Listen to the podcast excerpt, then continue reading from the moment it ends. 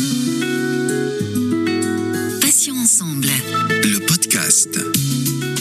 Bonjour à tous, soyez les bienvenus. Céline avec vous sur Patients Ensemble où nous recevons des associations, des malades ou anciens malades, des experts ou encore des professionnels de santé.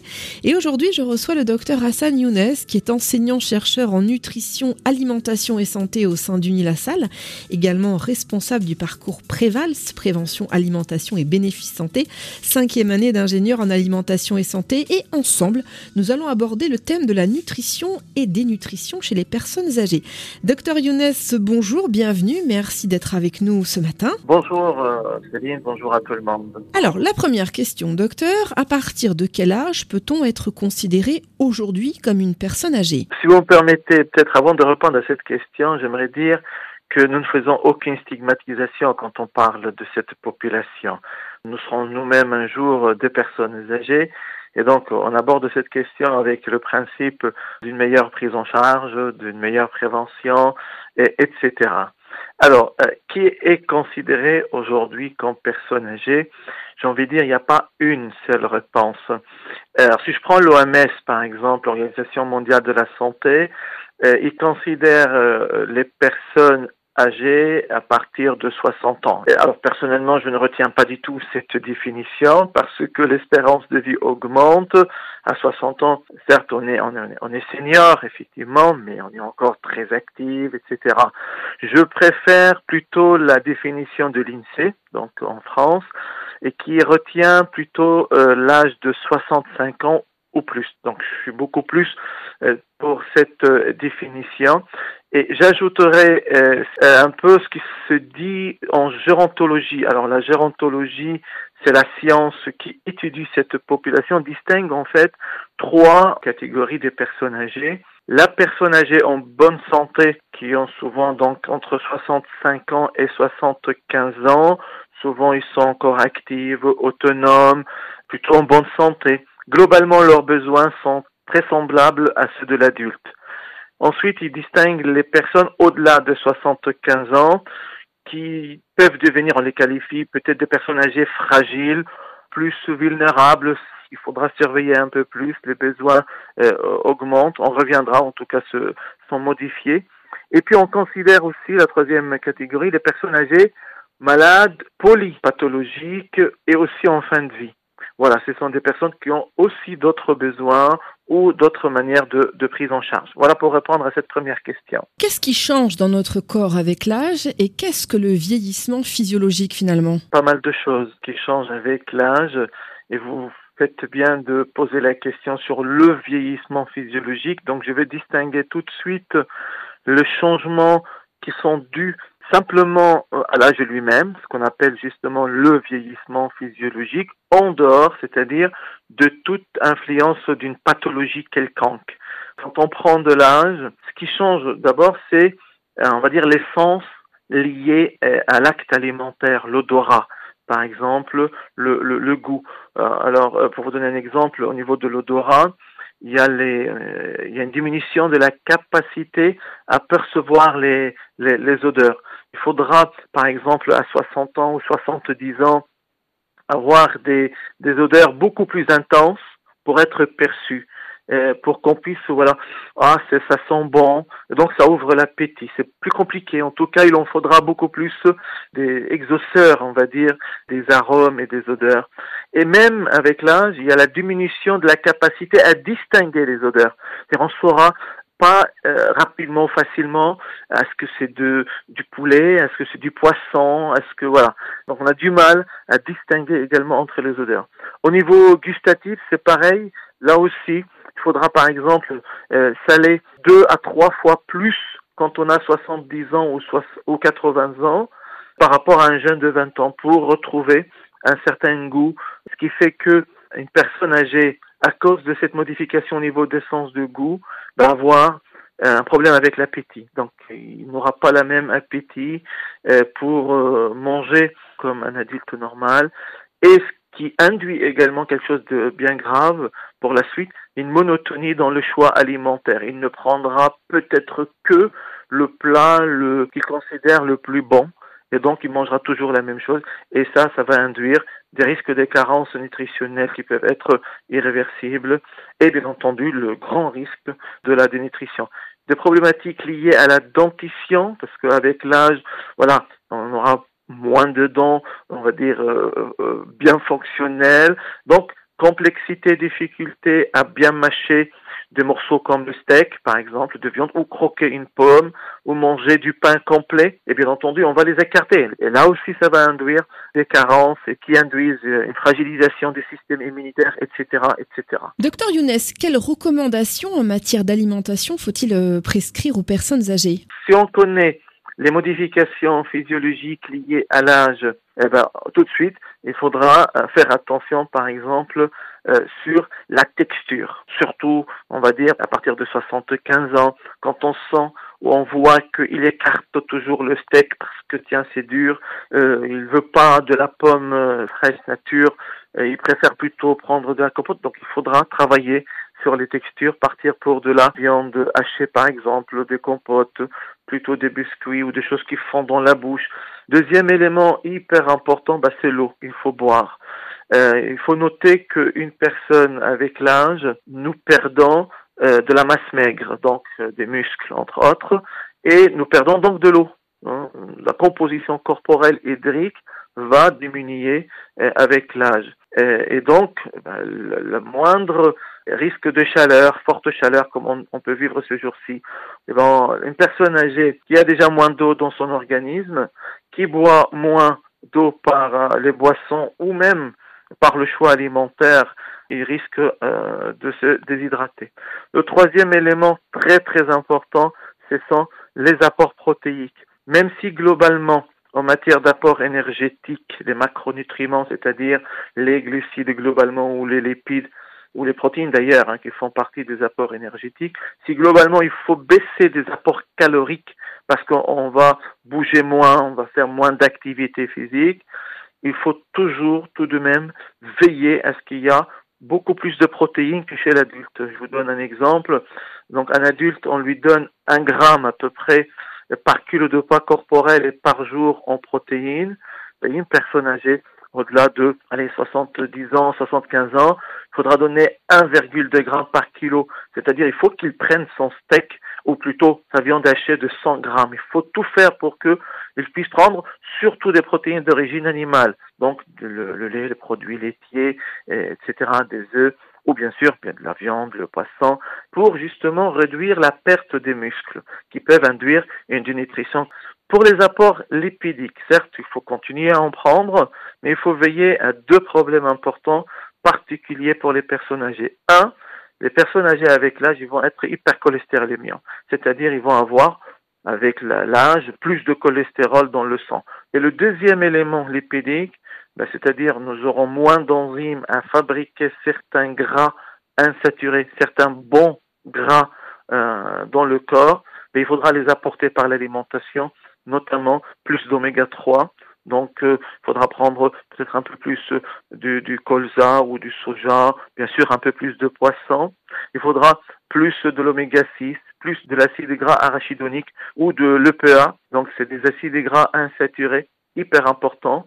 Et je termine pour les recommandations. Il faut des fibres alimentaires. Les personnes âgées avec l'âge, ils ont un transit intestinal de plus en plus réduit, c'est-à-dire ils sont souvent constipés. Et si en plus ils boivent moins, donc ça va aggraver, tout simplement, il faut changer la manière de les manger. On va passer beaucoup plus vers des fruits, par exemple le cuit, faire des compotes comme on a dit tout à l'heure. Euh, il faut prendre euh, plutôt des biscottes qui fondent dans la bouche avec de la salive ou avec de l'eau, ou les tremper dans du lait, dans du jus, voilà, tout pour ramollir un peu ces aliments qui apportent en même temps euh, des, des, des, fibres alimentaires. C'est très important pour garder un fonctionnement digestif euh, correct et éviter notamment la, la, la, constipation. Docteur Hassan Younes, est-ce qu'il y a un lien entre ce que l'on mange à 20 ans et l'état de santé à 70-80 ans? Excellente question, mais bien sûr. Il y a un lien entre notre état de santé à 70 ans ou 80 ans avec ce que maman mange pendant la grossesse. On parle de la programmation métabolique périnatale. En fait, ce qui se passe dans le ventre de, nos mères quand on est euh, fœtus, ça impacte beaucoup ce que nous serons demain par la suite. Les mille premiers jours de vie sont importants également pour avoir une bonne programmation métabolique. Ce que la maman mange pendant l'allaitement, ce que le nouveau-né va manger plus tard, etc., les maternelles, diversification, et bien sûr tout au long de la vie, j'ai envie de dire le trajectoire alimentaire de la vie impacte nécessairement notre état de santé et surtout quand on devient euh, une personne à partir d'un certain âge, parce que c'est là où on a besoin de notre potentiel santé que nous aurons entretenu tout au long euh, de, de, notre vie. Effectivement, il y a un lien étroit. C'est pour cela. Alors, je m'adresse aux plus jeunes également pour leur dire ne dites jamais ah ben ça me fait rien quand je mange tout et n'importe quoi hein, parce qu'effectivement on a un organisme qui lutte bien, qui résiste bien, magnifique, mais sauf que il y a ce que nous appelons l'effet cumulatif du déséquilibre alimentaire. Je vous donne un exemple euh, pour ceux qui nous écoutent. Je ne sais pas si quelqu'un s'est amusé à faire un calcul. À 65 ans, on aura mangé 50 tonnes d'aliments, 50 000 kilogrammes d'aliments à 65 ans.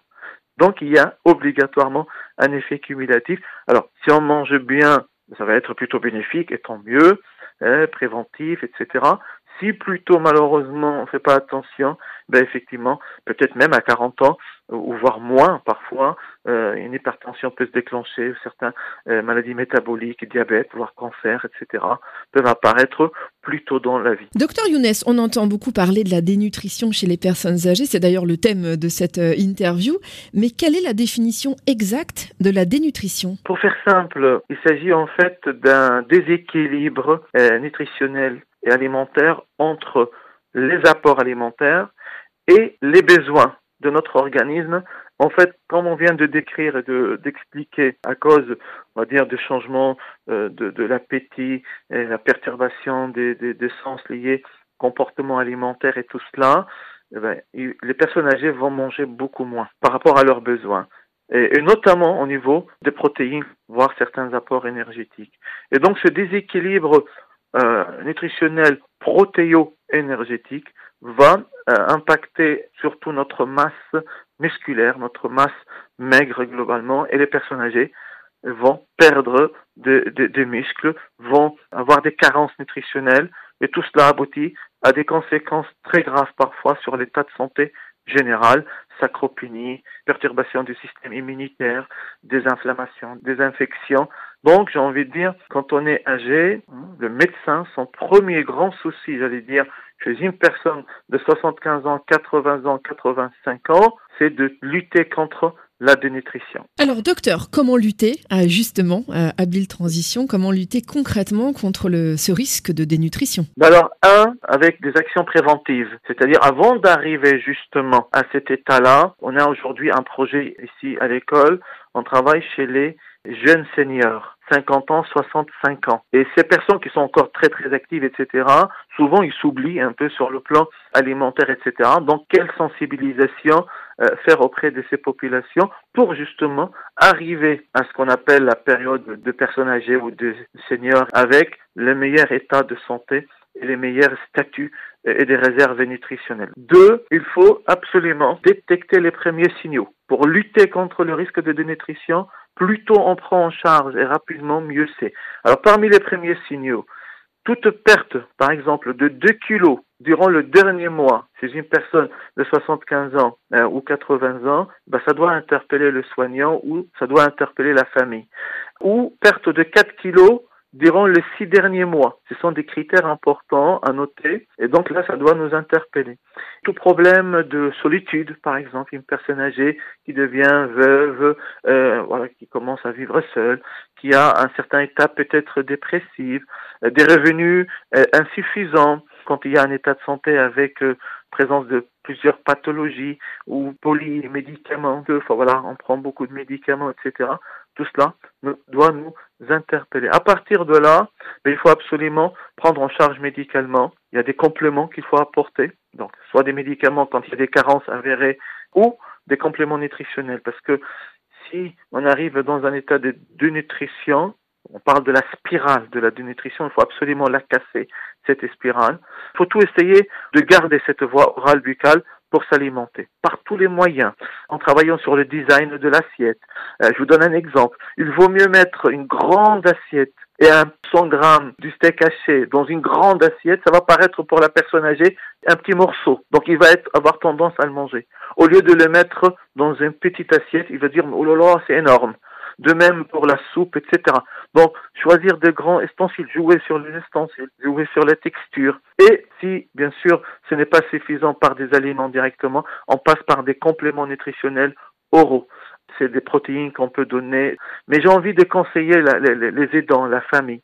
On peut enrichir les aliments avec des protéines entre aliments. Parce que certaines personnes âgées, par expérience, refusent le CNO hein, ces compléments nutritionnels parce qu'ils considèrent ouais, c'est des médicaments, c'est de la poudre, c'est pas bon. Donc une idée par exemple, quand on fait de la purée de pommes de terre, on met dedans plusieurs morceaux de fromage fondu. Le fromage fondu, ça apporte beaucoup de protéines. Votre purée de pommes de terre qui passe facilement dans la bouche sera riche, enrichie en protéines en plus d'origine animale. Si jamais vraiment ça ne marche pas, ce n'est pas suffisant, malheureusement on est obligé de passer par une alimentation parentérale, c'est-à-dire une sonde qui passe par l'estomac ou nasogastrique. Et vraiment, si encore ça ne suffit pas, il faudra une perfusion pour euh, maintenir la personne en vie, bien sûr. Mais avant d'arriver là, il y a beaucoup de choses à faire avant, comme on a vu. Docteur Younes, y a-t-il un lien entre le lieu de vie des personnes âgées et le risque de dénutrition? Oui, oui, oui, oui, j'ai envie de dire euh, oui. Malheureusement, contrairement à ce que nous pourrions penser, si je prends l'exemple de l'hôpital aujourd'hui, euh, en gériatrie par exemple, même si euh, tous nos collègues, les gériatres, sont tout à fait conscients de cette énorme problématique de la dénutrition, on retrouve encore beaucoup de, on va dire, de personnes dénutries dans ces services. Alors, ça peut s'expliquer par la raison de leur hospitalisation, ils sont malades, mais il y a un autre problème lié à, l'environnement, lié à la psychologie, lié certes à l'appétit, peut-être lié aussi, et j'ai envie de, c'est ce qu'on travaille là-dessus également, au manque d'une alimentation personnalisée aujourd'hui dans, dans l'hôpital. Il faudrait qu'on passe de plus en plus vers une alimentation, une nutrition personnalisée. Patient par patient. C'est compliqué sur le plan logistique, mais tout le monde n'a pas les mêmes besoins, n'a pas les mêmes envies. Et pour le pousser à manger, éviter ce taux de dénutrition élevé, jusqu'à 70% aujourd'hui en hospitalisation, peuvent être dénutris. En EHPAD également. En maison de retraite, on a jusqu'à 30%. Et le meilleur taux, j'ai envie de dire, c'est pour cela, euh, j'ai envie de conseiller, tant que c'est possible, il faut rester à domicile le plus longtemps possible, tant qu'on a une certaine autonomie. Quand on a des aidants qui peuvent venir à domicile, que ce soit des aidants au niveau de la famille ou des aidants dans un cercle professionnel, il faut garder les personnes âgées le plus longtemps possible à domicile. C'est là où on a le moins de risques possible de nutrition. Parce que psychologiquement, ils sont bien plutôt, ils ont leur repère à la maison encore, euh, ils sont sociables encore parce qu'ils disent bah tiens j'ai des voisins j'ai ci et ça et donc ça les aide beaucoup effectivement à, à lutter contre la dénutrition. On voit bien qu'il y a un lien effectivement entre le lieu de vie et, et, et ce risque important de dénutrition effectivement. Docteur Hassan Younes, merci infiniment d'avoir répondu à mes questions sur le thème de la nutrition et dénutrition chez les personnes âgées. Je rappelle que vous êtes enseignant-chercheur en nutrition, alimentation et santé au sein d'Unilassal, également responsable du parcours Prévals, prévention, alimentation et bénéfices santé, cinquième année d'ingénieur en alimentation et santé. Bonne journée, docteur, et à très vite. Merci à vous, merci à vos auditeurs, auditrices, à bientôt. Au revoir, docteur, merci. Au revoir. Merci. À tous, chers auditeurs et auditrices, pour votre fidélité. On se retrouve mardi à 9h pour un nouveau podcast, un nouvel invité et un nouveau thème. Je vous rappelle que désormais, vous pouvez retrouver nos podcasts deux fois par semaine, les mardis et jeudis en ligne, donc dès 9h sur patient au pluriel-ensemble.fr, mais également sur les plateformes de téléchargement Spotify, Ocha, Deezer, Apple et Google Podcast.